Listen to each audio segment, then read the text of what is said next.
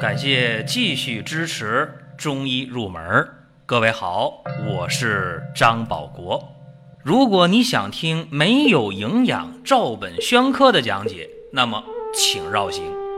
中医入门是中医小白的入门神必备，让我们一起发现中医之美。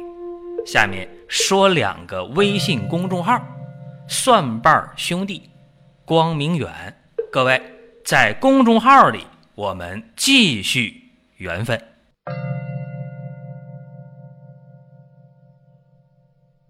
今天和大家讲的是内生五邪当中的肝风内动，也叫内风。过去我们讲风寒暑湿燥火，叫外感六淫。也给大家讲过内伤七情：怒、喜、思、悲、忧、恐、惊。那今天一讲到内生五邪，第一个说。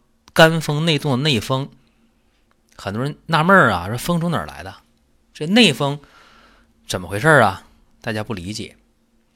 我们说外界的风，那空气的流动它会产生风，甚至呢说空气当中冷热两股气流、两个气团遇到一起，有温度差，它自然会形成风。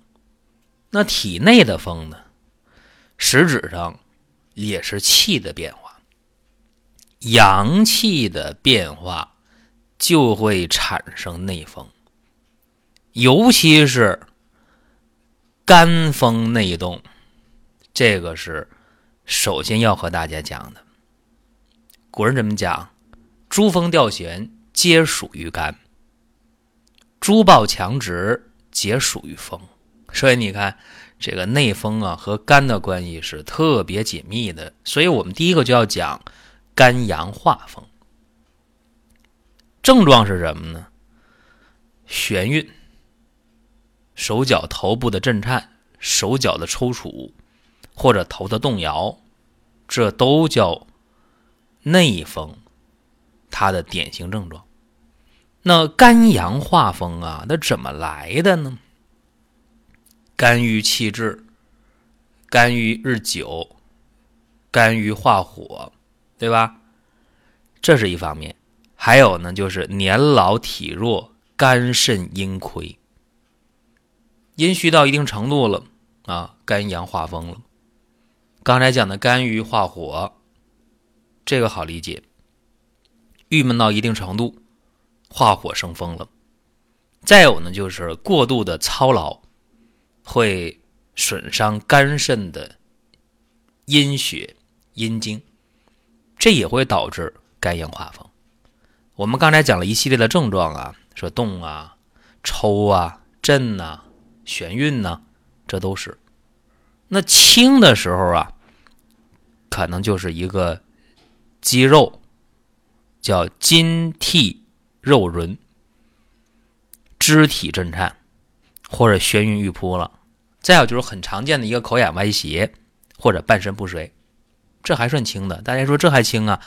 重的时候啊，血随气升啊往上升，肝阳化风了吗？说倒地就倒地，叫猝然扑倒，或者说呢一下晕厥过去啊，非常非常的危险。这是肝风内动当中第一个我们要讲的肝阳化风。可能这个内容讲起来和大家以前所了解的东西差的比较远啊，大家以前可能不了解方面的内容。再有呢是热极生风啊，这个好理解是吧？说那个热性病啊，到了严重阶段了，热极而生风，为啥呀？阴液都没了是吧？热极生风了。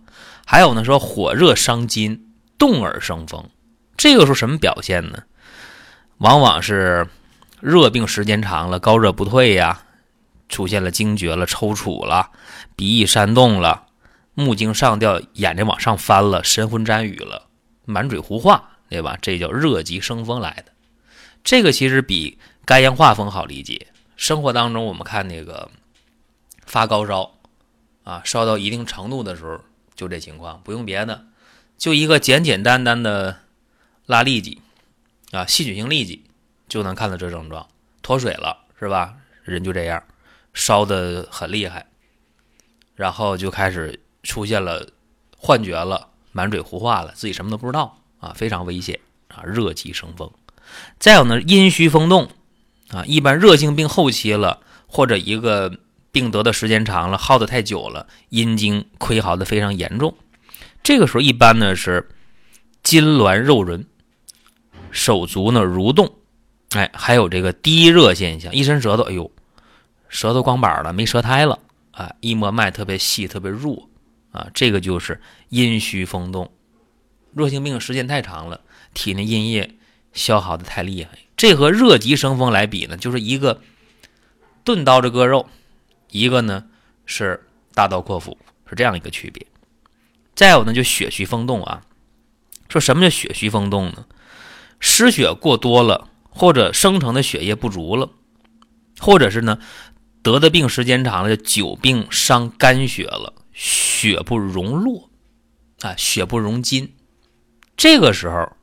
就会出现肢体麻木不仁啊，肌肉跳动，或者手足拘挛不伸啊，这好理解。